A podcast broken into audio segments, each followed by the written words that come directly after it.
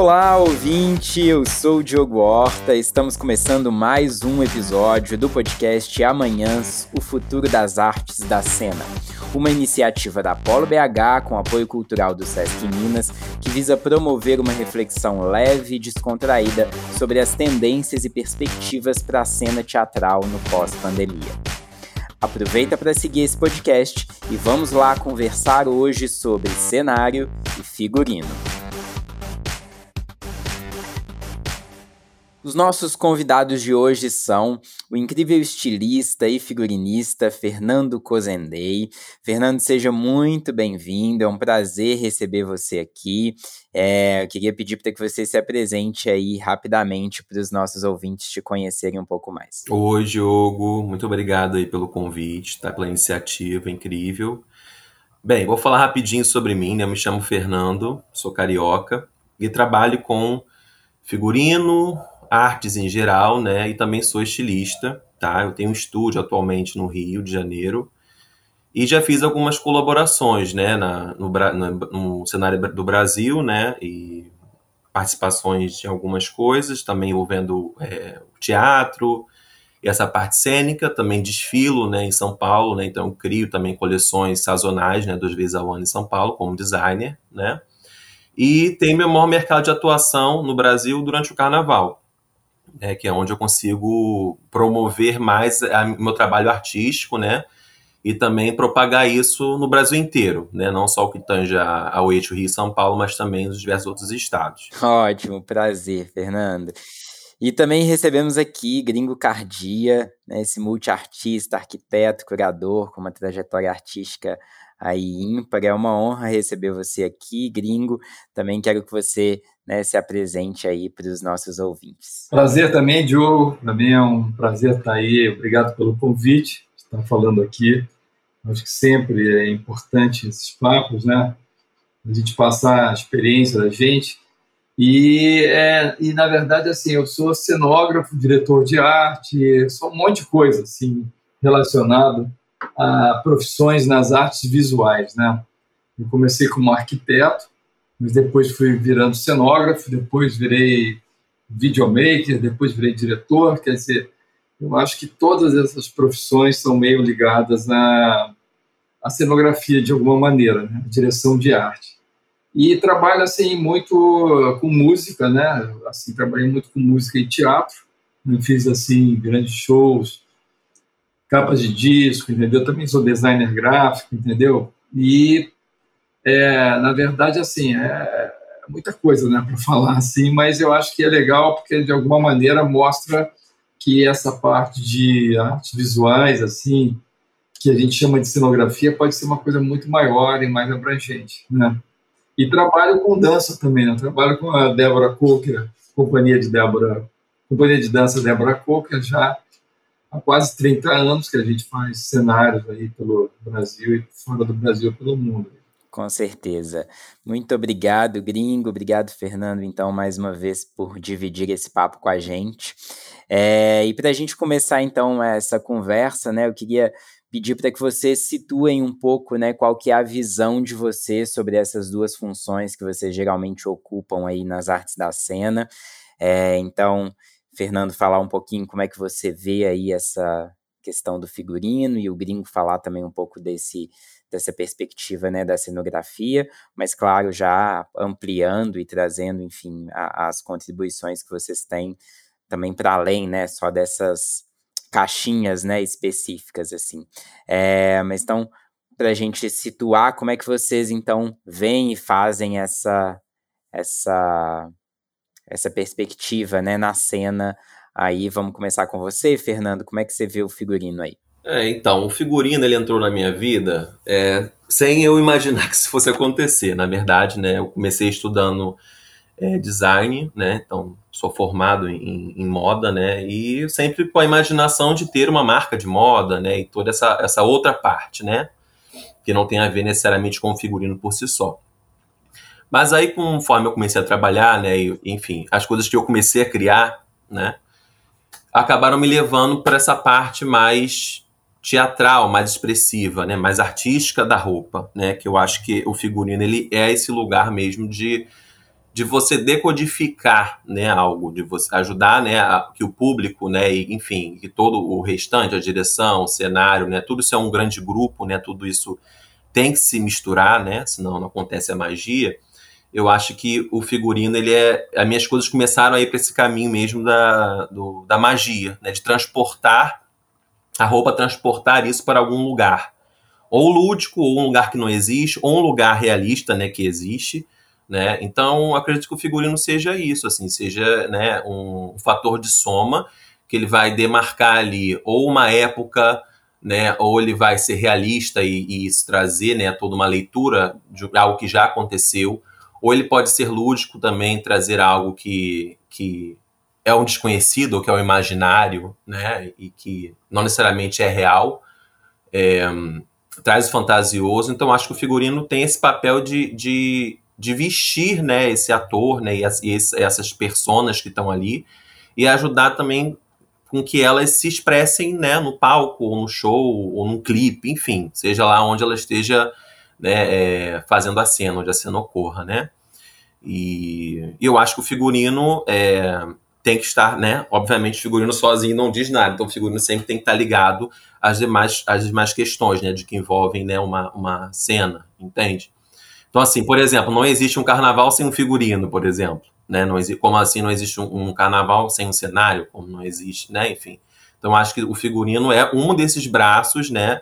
Que move a, a, o, o, espetáculo, né? Seja ele de qualquer natureza. Então, eu vejo figurino de extrema importância. Eu acabei me apaixonando muito, né? Por isso, porque é muito mais amplo você trabalhar com figurino do que moda, né? A moda é muito mais limitada porque a moda traz um viés mais comercial, né, vamos dizer assim, né, a grande moda, principalmente no Brasil.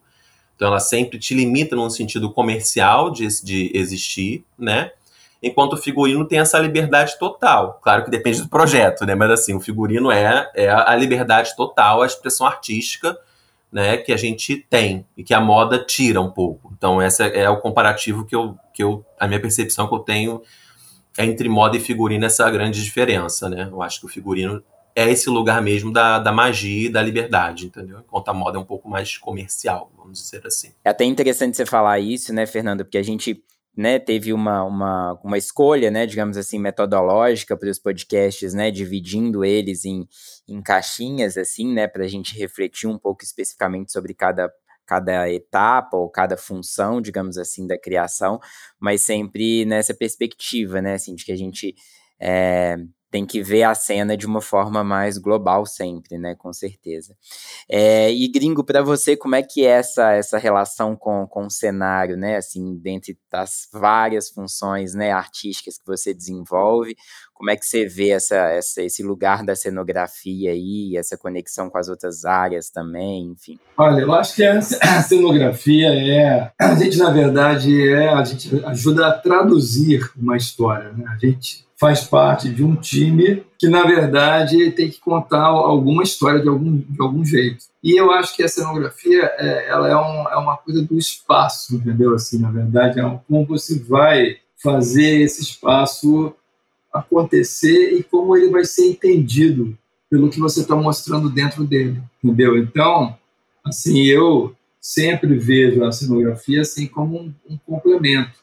E eu gosto muito de trabalhar com a liberdade de poder, na verdade, criar, assim, entendeu, é, linguagens diferentes, entendeu? Porque eu acho que isso que é, é importante quando a gente faz um trabalho de cenografia, pelo menos para mim, é, é, que a gente é, deixe também a pessoa ter uma interpretação do que está no palco, entendeu? Do que está ali o que, que é aquilo, entendeu? Porque assim não precisa necessariamente ser uma coisa realista. Ele na verdade tem que ser uma ambientação que às vezes é uma coisa mais sensorial, uma coisa emocional, entendeu? Uma coisa que não é nitidamente uma coisa óbvia, né? E assim, como eu vim da arquitetura, né, na verdade o, o, o óbvio seria assim a gente tentar fazer a coisa mais cartesiana possível ser a coisa mais é, clara possível, mas eu sempre fui, acho que assim, como cenógrafo, entendeu? Sempre fui tentando fazer o caminho inverso, entendeu? Assim, tentando fazer uma coisa que fosse uma experiência mesmo, entendeu? De, de espaço mesmo, né? De brincar com isso, entendeu? Então, eu acho assim que a arquitetura, ela, ela me deu muita base para eu poder pensar o espaço, entendeu? Assim, mas ela, na verdade, também, se eu não tivesse trabalhado com outras áreas, eu ia ficar muito engessado, entendeu? Engessado num tipo de maneira de representar essa, essa área cênica, né? seja para teatro, para cinema, para vídeo, para qualquer coisa, para instalação. Então, eu acho assim que é essa coisa do, do, que hoje em dia, quer dizer, quando você faz um ambiente, é muito de fazer você fazer a, o sentido, usar muitos sentidos, né? Que, é, que seja a imersão, né? na verdade, é, é um espaço que vai além do espaço racional né? ele vai para um espaço emotivo assim. Então, quer dizer, o meu trabalho sempre de cenografia foi não só em teatro, mas em show, em, em, exposições, em ambientes e tudo mais, foi sempre de procurar, entendeu? É, é, experimentar novas linguagens. E é claro que isso sempre é uma coisa difícil, porque experimentação sempre é uma coisa que traz risco, né? E risco é uma coisa que geralmente as produtoras não gostam de correr. Né? Mas para a gente, como artista, como cenógrafo, é importante, porque eu acho que, assim, claro que no início de uma, de uma, de uma carreira de cenógrafo e tudo mais, você não pode, vamos dizer assim, pirar né? assim, propor coisas estranhas. Mas depois que você ganha uma certa credibilidade, aí você pode fazer isso e, e que é a coisa mais interessante, porque na verdade faz o espaço, entendeu? Ser uma, uma viagem, entendeu? Dentro da, do contexto do, da, do que você está apresentando, né? Então, assim, eu acho que é, o meu trabalho não pode ser sozinho, entendeu? O cenário ele tem que estar junto com o que está sendo mostrado ali e muito junto com uma, uma direção de arte, né, que a gente chama, que é você olhar todos os aspectos visuais estarem conversando, né? Então, assim, isso é, é fundamental para um trabalho de, de, de, cenografia, trabalho visual, né, que eu falo assim, de, de qualquer coisa, é você estar tá com essa, essa, essa harmonia entre as, as artes todas, entendeu? Seja figurinos, espaço cênico, entendeu? Maquiagem, cabelo, tudo isso tem que estar, tá, iluminação, ele tem que estar, de alguma maneira, maestrado, assim, entendeu? De uma maneira a ter uma linguagem única. Mas é, mas é isso, é, é uma coisa de brincar com, com, com liberdade e, que, e, e, brincar assim, também com novas linguagens, entendeu? Que eu vejo assim a parte da cenografia e que é essencial para seja o ator, seja o cantor, entendeu? Se sentir acolhido dentro dessa história que ele está contando ali, né? Então ele é fundamental, assim como ele é quase que a base de tudo, né? Porque a pessoa, na verdade, é o, talvez seja o primeiro de todas as, as coisas que acontecem, assim, numa produção para ser levantada, é você, primeira coisa é montar qual vai ser a concepção cênica, né, do cenário daquilo para poder a gente até pensar em todas as outras coisas depois. Sim, porque vai alterar, altera tudo, né? Onde que eu estou, né? E, e isso altera. E a gente tem grandes, né, trabalhos aí seus que, que fazem exatamente isso, né? Provocam completamente a cena de outras formas, né? É, e durante a, a, pandemia, né, assim, já trazendo aqui então para esse momento, né, que todos nós fomos provocados aí para pensar, né, e, e outras formas de, de existência quase no mundo e também na cena, né? É, como que vocês né, sentiram aí essas, essas relações? Se vocês desenvolveram algum trabalho aí, né, de cenário e figurino nesse, nesse período?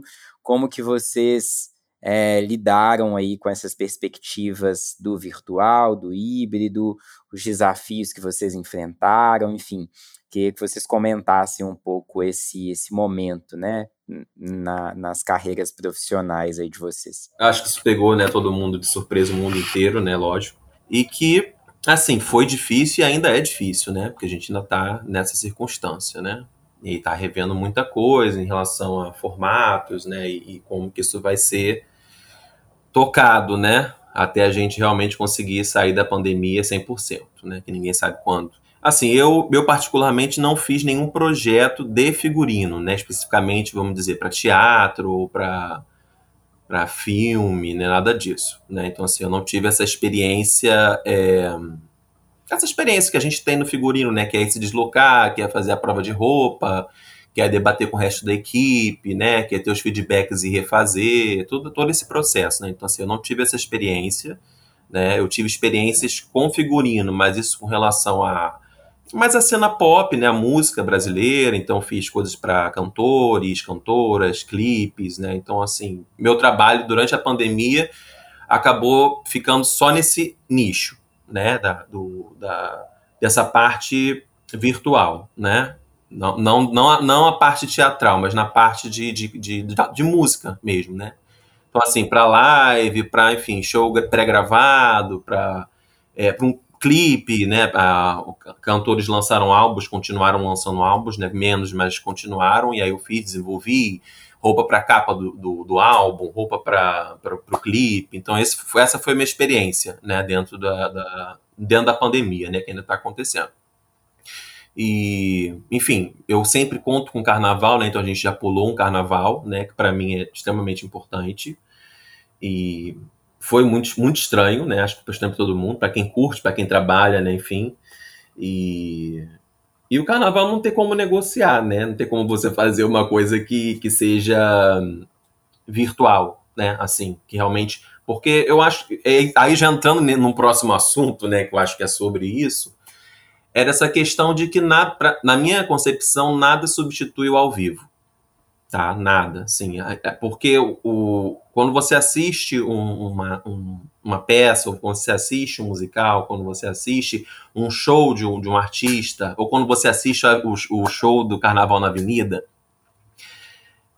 é tudo aquilo ao vivo, é a reação das pessoas, é a reação da plateia que também te envolve, né, que também te faz, né, contribui com a sua reação, contribui com a, com a sua euforia, né, e são os erros também, os acertos do, do, do ao vivo, né? Que eu acho que, que, são impossíveis de serem substituídos plenamente, né?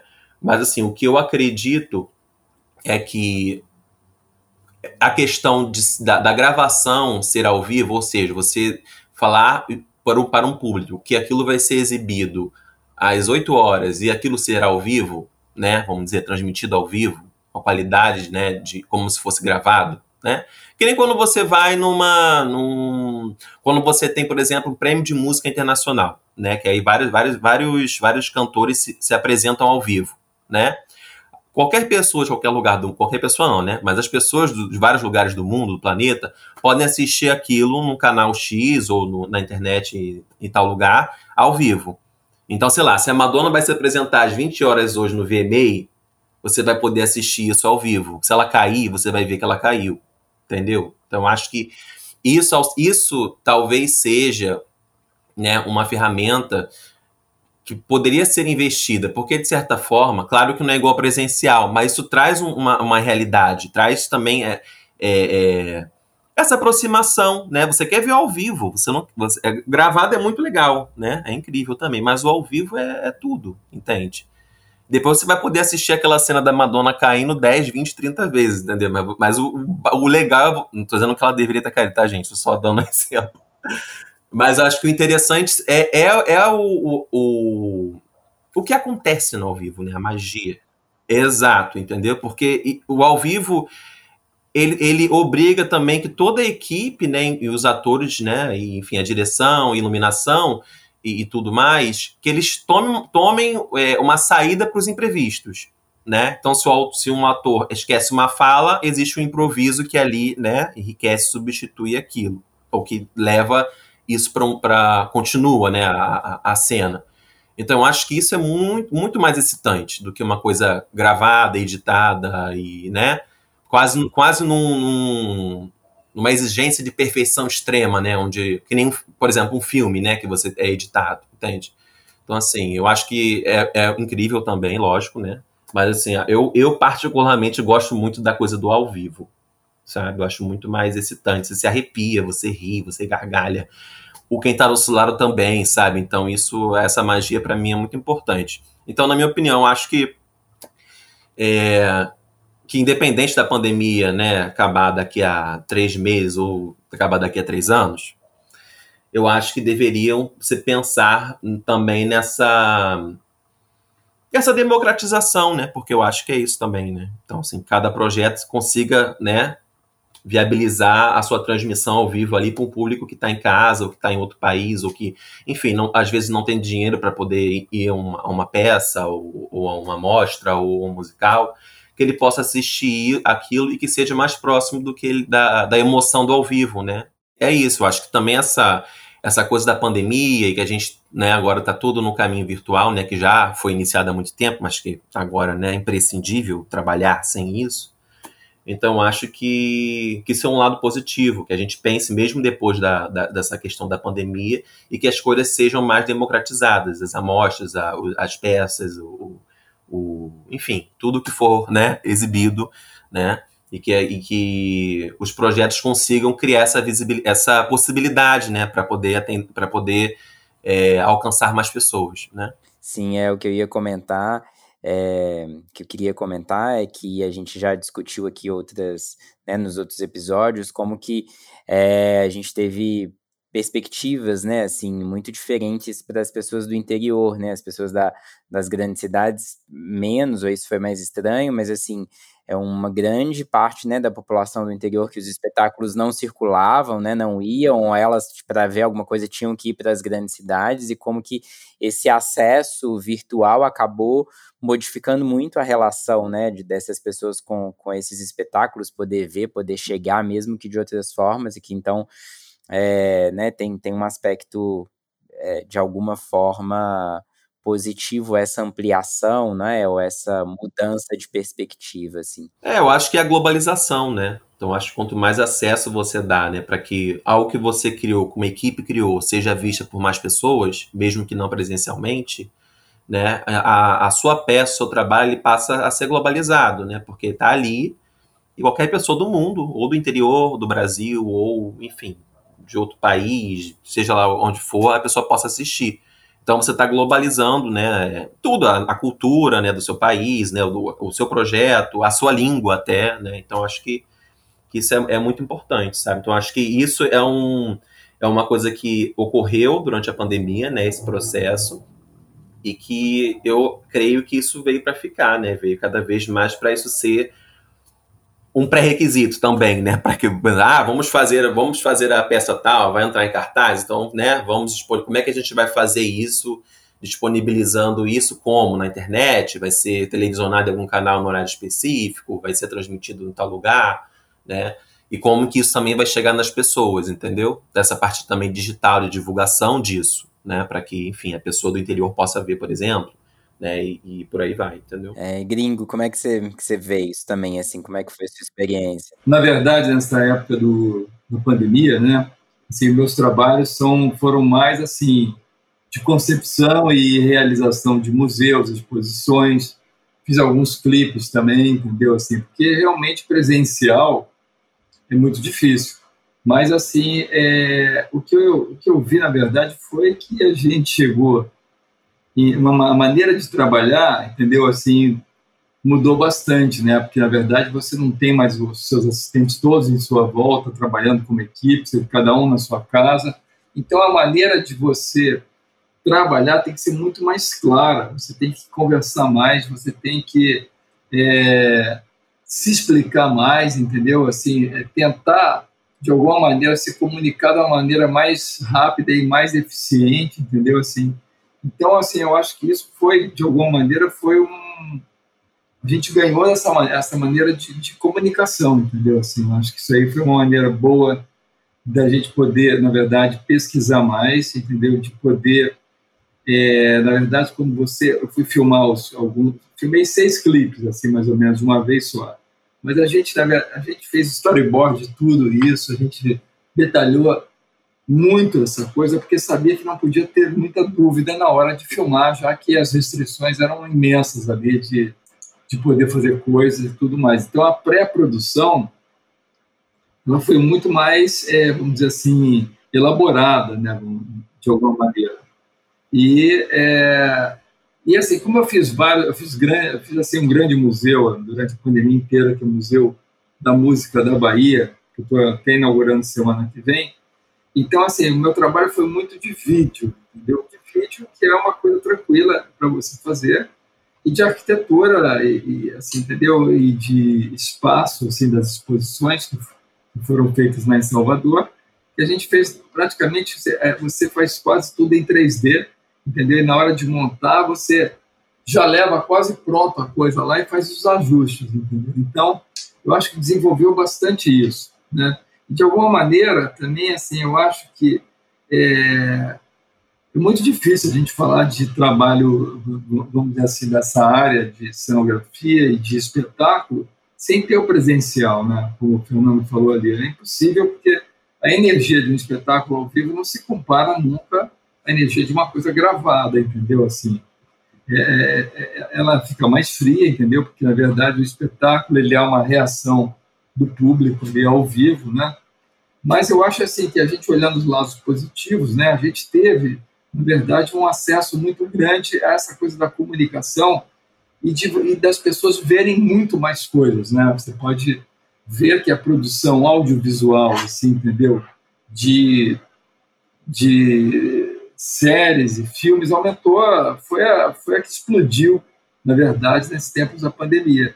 Então, todo mundo que, na verdade, trabalha com cenografia, trabalha de alguma maneira com essa área, o campo também aumentou, ele só deslocou para outro foco, assim, entendeu? Eu acho que assim tem bastante trabalho assim nessa área que não são não é teatro, entendeu? Mas é o teatro se transformando em cinema, né? Em séries, em, em clipes, em gravações é, é, pré-gravadas, entendeu? Eu acho que isso aí, na verdade, de alguma maneira, é, fez a gente se concentrar um pouco. Quer dizer, a gente foi obrigado a se concentrar entendeu? E até rever todos os nossos trabalhos, né? Eu acho que foi muito legal, porque muita gente começou a, a recolocar seus trabalhos, foi quase que um balanço de todo mundo, a colocando seus trabalhos já grandes, feitos, como se tivesse dado uma parada e você, cada um fizesse um balanço do que já fez, entendeu? Então, todo mundo passou a se comunicar muito mais pela internet, pelo Instagram, entendeu? E por várias plataformas aí é, digitais, né? E, de alguma maneira, as pessoas começaram a trocar mais trabalhos, assim, eu comecei muito a colocar coisas antigas que eu tinha feito, entendeu, assim, eu nem lembrava, entendeu, e aí as pessoas, a gente começou, quer dizer, ter um tipo de diálogo, assim, entendeu, de troca, que é muito bacana, entendeu, assim, de, na verdade, de, de balanço mesmo, né, visual, de, de, seus trabalhos, né, e eu acho que é isso, eu acho que isso aí, na verdade, é uma coisa que, que chegou para assim, vai ficar essa maneira que a gente aprendeu agora de trabalhar, ela vai ficar.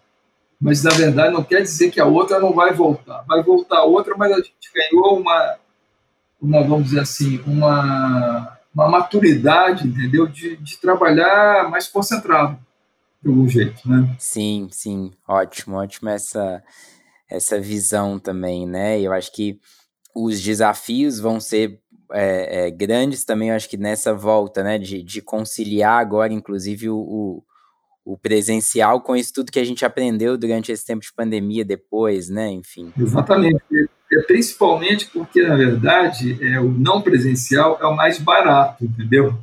E aí, para as produções, para todo, todo mundo, é mais fácil, ah, é, é melhor fazer tudo online, né? Só que a gente sabe que tem um limite isso, né? Claro que isso aí, na verdade, tem um limite, porque o ao, ao vivo é uma coisa muito mais importante. Mas, ao mesmo tempo, tem esse equilíbrio que a gente aprendeu a ver que é possível também, né? Sim, sim. Vocês já falaram um pouquinho disso, assim, mas eu queria perguntar um pouco mais especificamente, porque acho que é uma oportunidade interessante aqui para a gente trocar é sobre o processo de criação de vocês, assim, como que vocês, né, é, um pouco criam, como que vocês dialogam com as demais, né, é, os demais membros aí das equipes de criação, é, num espetáculo, que vocês compartilhassem um pouco com a gente essa essa experiência de criação no normal, né, da vida, digamos assim, sem pandemia, mas também o tanto que que é um pouco, acho que vocês já falaram, né, como é que isso se altera agora no pós, né, mas pensando nas perspectivas futuras, né, o que que, o que, que vem por aí, é, como que vocês acreditam que isso vai, vai se dar e como que isso vai é, altera esse, esse processo, né? O que vocês já tinham como processo e para onde e o que, que esse processo pode vir a ser a partir de agora, assim. Bom, no, no meu caso, né, são roupas, né? Então, assim, no meu trabalho de antes, a gente ia até as pessoas, né? Então, assim, por exemplo, a gente para a gente fazer uma roupa, a gente precisa das medidas dessa pessoa, um exemplo. Então, a equipe, né, um assistente ou eu, a gente ia lá, media os atores ou a cantora, enfim, né, quem fosse vestir a roupa. A gente fazia a roupa sob medida, depois voltava até a pessoa, né, e provava, e ajustava, e conversava ao vivo, dizia o que queria, trocava um papo com o diretor de arte, trocava um papo com, né, e você tem um feedback maior. Esse, esse era o meu trabalho normal, né, antes da pandemia, né, do deslocamento, de você ir até uma pessoa, de ter contato físico com ela, de você pegar a fita e medir o corpo dela, por exemplo, né, de você apresentar os seus desenhos ao vivo, né, numa reunião e debater um a um, tarará, e você anotando ao lado. E na, no, ao longo da pandemia, né, foi o extremo oposto, né, isolamento. Então, assim, é sair para o básico.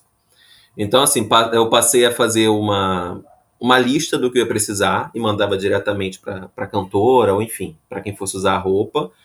E ainda explicava por um vídeo como se tirava cada medida. Entendeu? Porque, né, a gente que trabalha com isso sabe como tira. Às vezes uma pessoa não sabe, né? Que não trabalha na área. Então, assim, eu fiz, eu tenho um vídeo de eu explicando como é que faz, tira aqui, é, isso aqui é medida daqui a aqui, com a fita métrica e foto, não sei o quê, entendeu?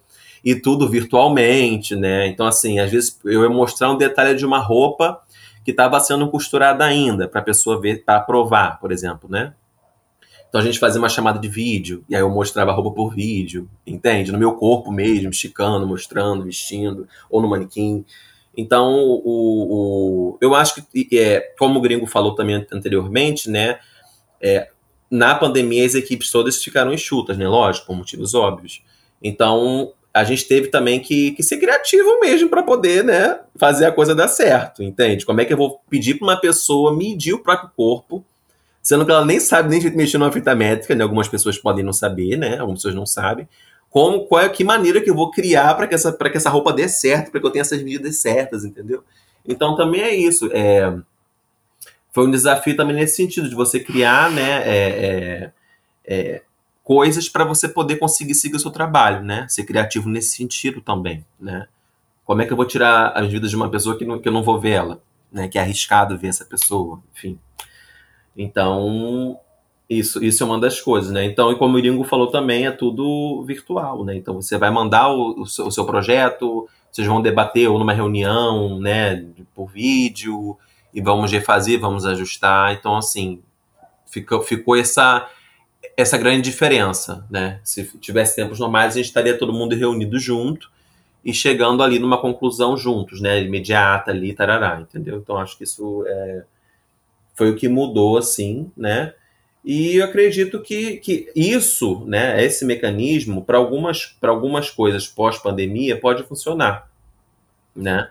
Por exemplo, se você tem um, por exemplo, você tem uma, um projeto em outro estado e você não pode ir lá agora pegar um voo, sei lá o quê, para chegar lá para tirar uma medida de alguém, entendeu? Ou de uma equipe, uma pequena equipe, né? Claro, se for grande não tem jeito. Então você pode também passar essas orientações, você já ter esse feedback.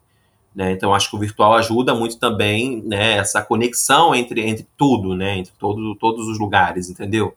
E é isso, assim, acho que essa é a experiência. E para elaboração dos projetos, né? Você falou assim, né? Que, que quando você chega com um projeto e tal, só pra gente tentar entender um pouco, assim, como é que é a cabeça aí do, de um figurinista. Você parte da onde, Fernando? Assim, você parte da forma, você parte da cor, você parte, sabe assim, tem algum disparador, assim, pro seu projeto? Como é que é isso? É, assim, eu parto, na verdade, quando alguém me chama para um projeto. Então, por exemplo, tem, porque tem, duas, duas, na verdade, duas maneiras disso. Né? Quando eu faço um projeto autoral, né, ou seja, só meu, por exemplo, como eu faço também, né? Sei lá, vou criar para o carnaval, né? Que eu sou, como eu disse, eu sou designer também, não só figurinista. Então aí meu trabalho é autoral. Eu faço o que eu quiser. Uso as cores que eu quiser, os elementos que eu quiser, enfim, todo o universo que eu quiser. E vou disponibilizar esse, esse, essas roupas para venda, né? Mas quando esse trabalho é relacionado a figurino, né? Geralmente esse processo vem com um, uma, uma, um desejo do cliente, né? Se é a peça, ou se é a cantora, ou se é.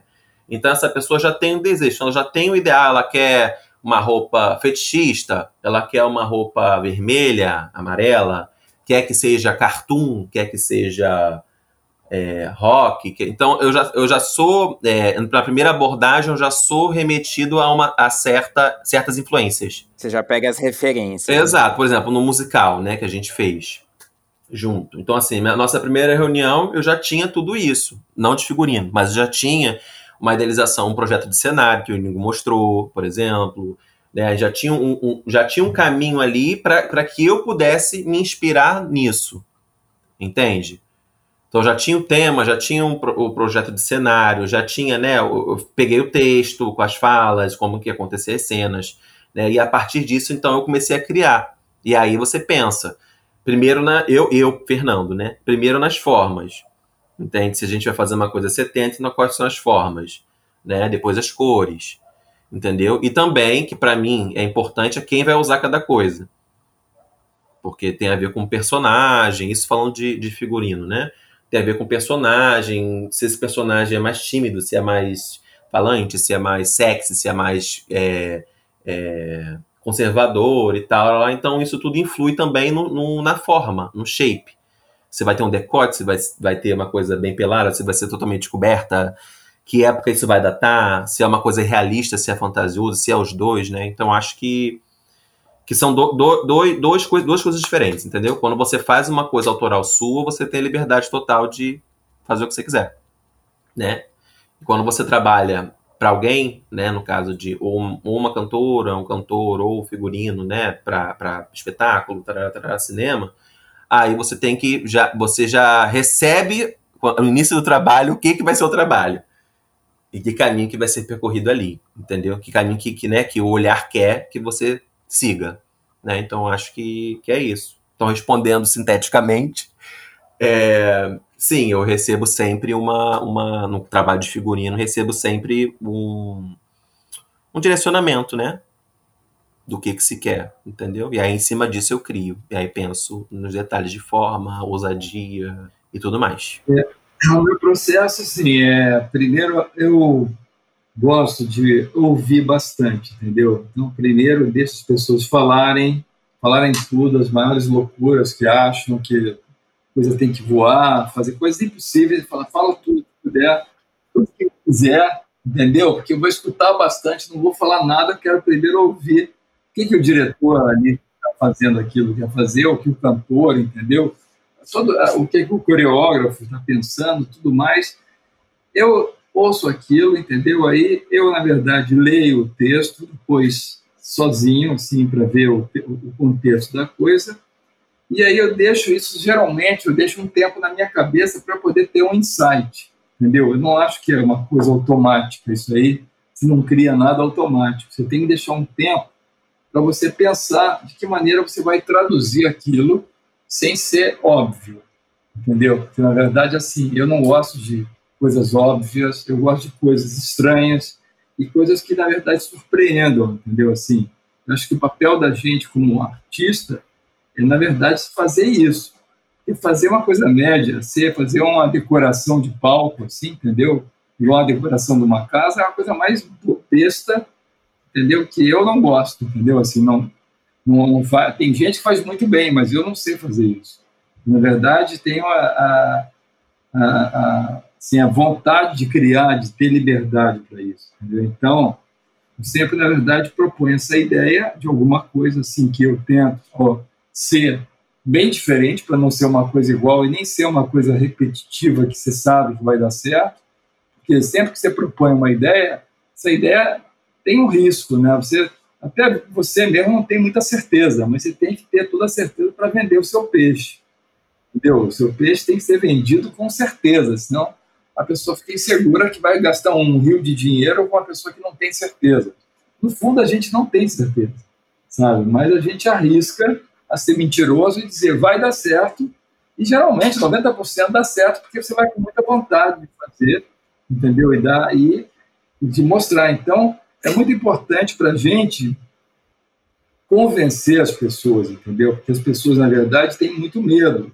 Quando você chega com uma proposta diferente, as pessoas falam, elas ficam morrendo de medo, entendeu? Então, eu só consegui que me respeitassem depois que eu já tive um certo sucesso na vida, entendeu? No começo, era muito difícil você é, falar para uma pessoa, assim, entendeu? Que o cenário ia ser de tal maneira, meio estranho, em vez de ser do jeito convencional, ia ser do outro, e as pessoas não acreditavam. Então, assim, você, você tem que conquistar esse espaço, né? De você ter credibilidade nisso, né? Então, eu acho, assim, que esse processo de trabalho tem muito a ver com a, maneira de você é, apresentar suas ideias, né? E e é claro que uma outra coisa importante é você pesquisar. E também você, ninguém é um criador assim divino, maravilhoso. A gente, na verdade, é referenciado pelo mundo inteiro. A gente já nasceu vendo as coisas. Então a pessoa diz: "Ah, me dá um papel branco que eu vou criar uma coisa incrível". Mentira. Na verdade, você vai criar coisas que são referenciadas em coisas que você já viu. E assim, na verdade, não é que você vai copiar, mas na verdade, a partir dessas coisas que você viu, você vai montando universos e vai recodificando elas, né? Eu falo, artistas são todas as pessoas são artistas. Na rua, você vai, você quer ter uma aula de criatividade, vai para Copacabana andar na rua.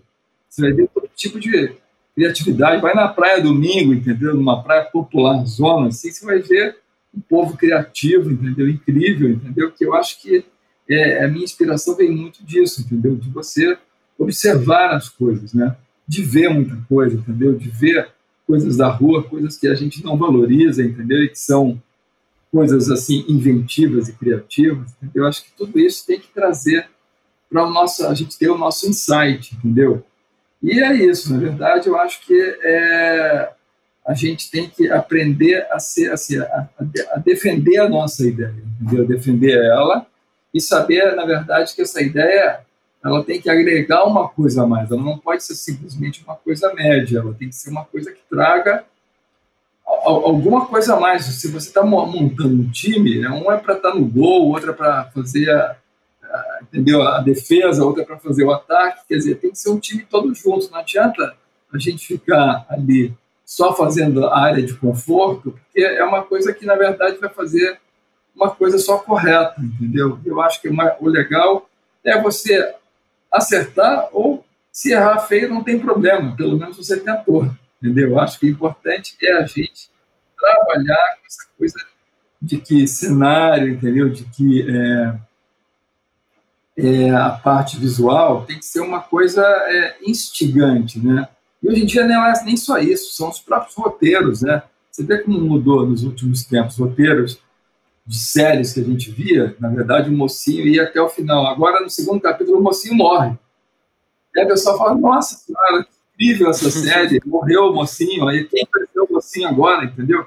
Então, isso, é. essa estranheza, é, é, é, o que a arte traz, entendeu? A arte traz essa, essa inquietação, entendeu? Que eu acho que a gente tem que pensar em tudo, entendeu? Quando eu trabalhei com o Fernando ali, na verdade, assim, eu é, a gente chamou ele, eu e Débora, assim, mas eu propus ele, a Débora, a Débora não conhecia ele ainda, mas eu falei, cara, ele nunca fez para dança, mas eu acho que, nem sei se ele tinha feito, mas não com a Débora. Eu falei, vamos fazer, porque, entendeu? É, é, ela falou, ah, mas ele, ele nunca fez para dança. Eu falei, não tem problema, ele é, ele é a cara do que a gente está querendo fazer, eu acho que ele é a pessoa certa, é criativo, ele vai trazer esse, essa, essa loucura dos anos que a gente fez junto uma peça para todo mundo saber que era é, Dancing Days, né? Que é, uma, é situada nos anos 70, mas eu não queria aquela coisa de fazer uma coisinha lá dos anos 70, eu queria uma coisa de agora, como os anos 70 fosse agora, entendeu? Fosse com outro tipo de visão. E aí, eu vendo o trabalho do Fernando, eu falei, cara, é o Fernando que tem que fazer.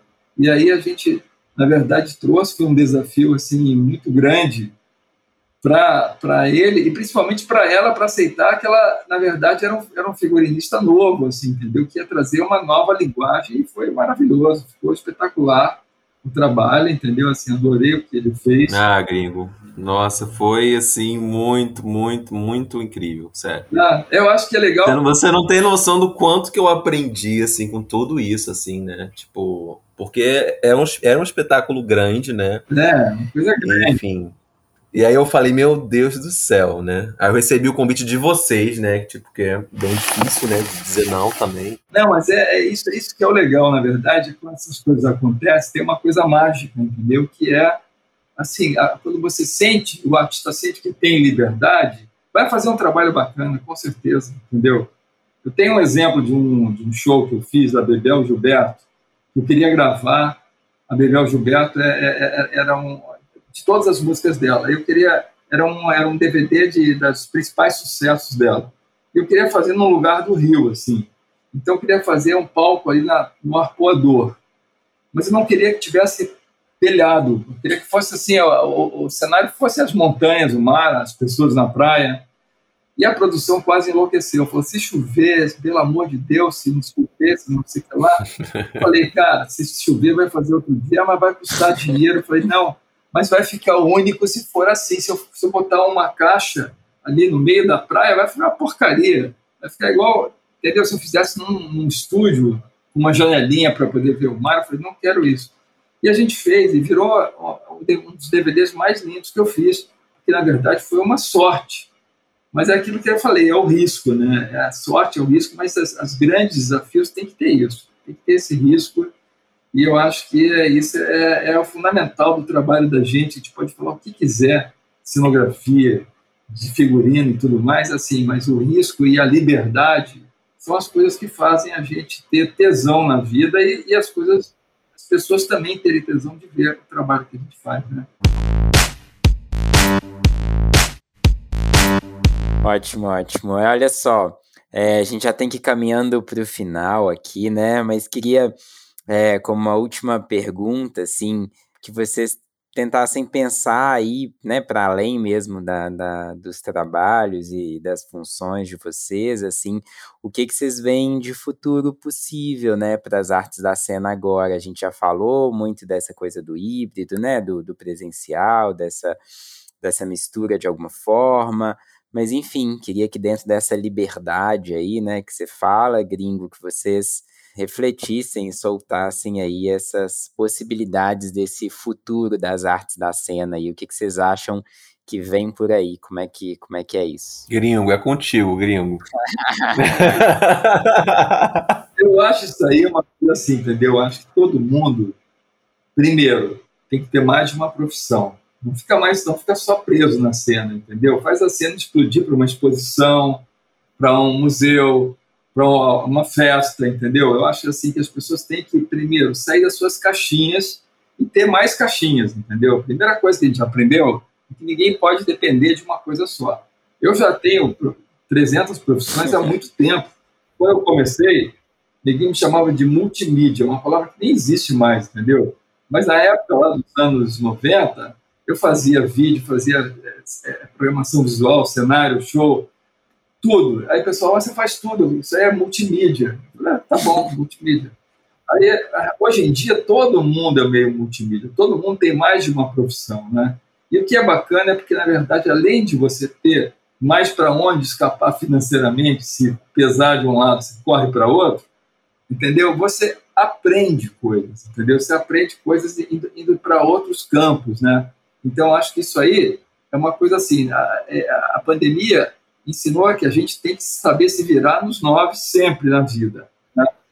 E assim, e o futuro das artes cênicas vai continuar sendo os teatros cheios de gente, entendeu? Porque teatro foi feito para todo mundo junto.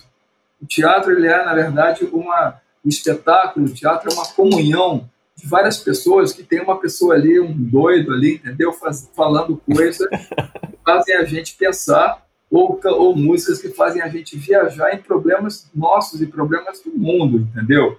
Em coisas bonitas nossas ou coisas bonitas do mundo. Isso nada vai mudar, entendeu? Mas, assim, o que a pandemia mudou foi a maneira da gente se colocar no mundo, né? Eu acho que é uma maneira diferente que você tem que fazer, entendeu? De você poder se virar nas maiores dificuldades que possam ter na vida. Né? Eu acho que é isso, entendeu? Assim, eu acho que é, é acreditar, entendeu? Assim, na, na, na, na sua autoestima, entendeu? É, no, nas suas convicções, entendeu? E não ter medo, se ter, se não deu certo, tudo bem, cara, vai em frente, entendeu? Caiu, levanta. A melhor coisa na vida que a gente aprende ao longo, quando você está mais velho, é que você caiu várias vezes e levantou, entendeu? Isso, os melhores professores sempre são os erros, né? Os erros da gente. O primeiro cenário que eu montei, eu nem sabia montar cenário, entendeu? Eu fazia Blitz, eu estava aquele grupo Blitz, eu fiz o cenário deles, eu fazia capa junto com um amigo meu, e a gente foi montar o cenário, o cenário caiu em cima da banda. Não. Quebrou a bateria inteira, a banda de maior sucesso do Brasil. Eu falei, cara, sou uma péssimo cenário, cenógrafo. Mas aí o pessoal falou: não, existe o cenotécnico, que é o cara que sabe amarrar, você não sabe amarrar uma corda. Entendeu? Claro, você foi fazer lá, um monte de gente inexperiente, entendeu? Fez, quebrou a cara. Aí eu falei, cara, tá ótimo. Então, hoje em dia eu lembro como uma coisa boa, entendeu? Aquela, aquele acidente, entendeu? Então acho que isso é, é importante a gente levar a vida mais leve, assim, entendeu? De alguma maneira de se cobrar, mas correr atrás da liberdade e tentar fazer coisas diferentes, cara. sempre. A gente é artista, é para ser diferente. E artista eu falo qualquer um, iluminador, maquiador, figurinista, entendeu? Todo mundo, entendeu? É o lance da liberdade e trazer novas linguagens que façam as pessoas pensarem. Fernando, Quer comentar? Olha, eu não tenho nem mais o que falar. Eu acho que o gringo fez um, um desfecho, assim, encerramento perfeito, assim, tipo, assina embaixo, mais um pouco tudo que ele disse, sabe? Ótimo.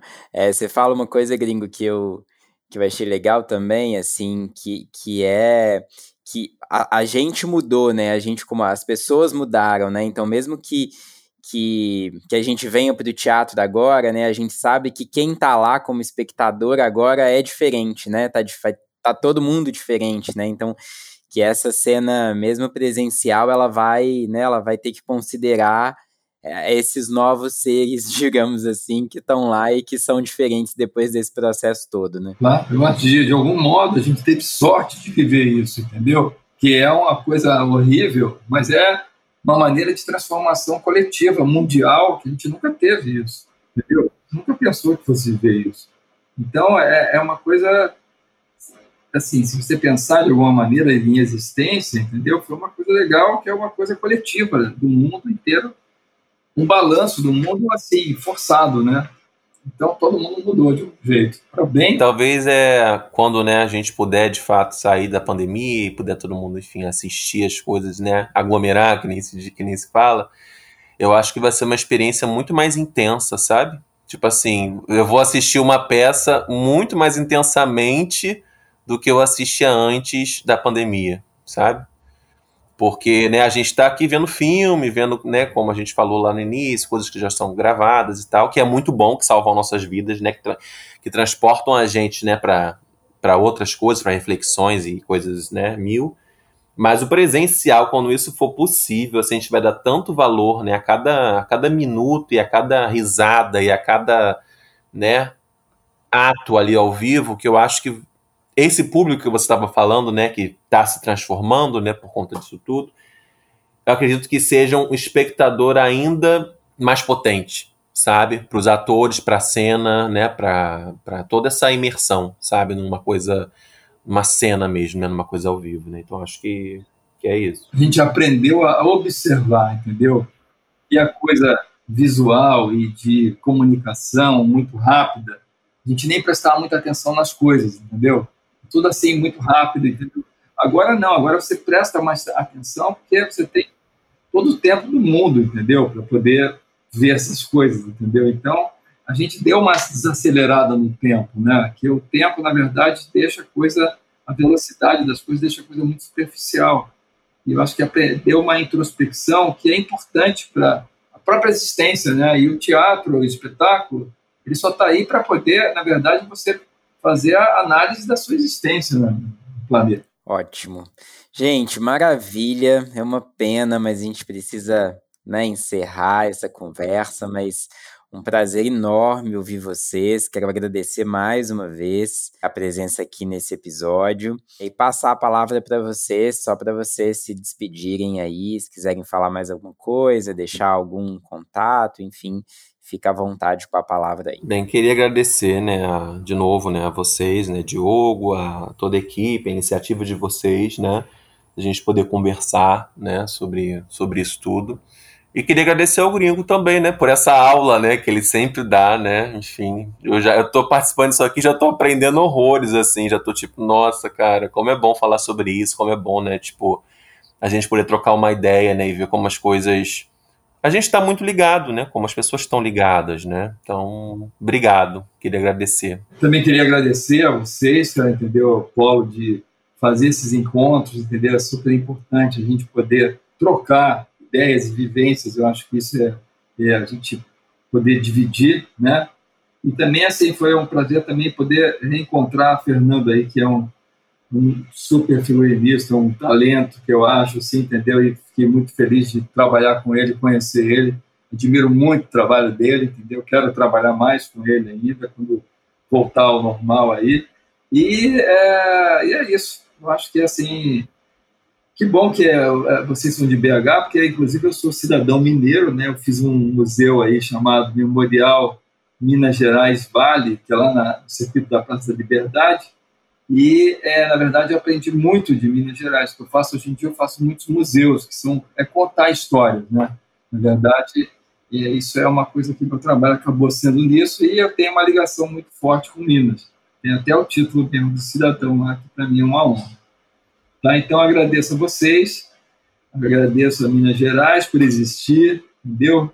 Aos, a, a, tudo aí que vocês fizeram aí. Tá? Perfeito, muito obrigado, muito obrigado. É, e você, ouvinte, espero que vocês tenham gostado. Lembrando que este projeto é viabilizado com recursos da Lei Federal de Incentivo à Cultura, patrocínio do Instituto Unimed BH e realização da Secretaria Especial da Cultura, Ministério do Turismo e Governo Federal. Bom, siga esse podcast, fique ligado nos próximos episódios da série e acompanhe também a arroba polobh e o arroba nas redes sociais. Eu fico por aqui e encontro vocês no próximo episódio. Até lá!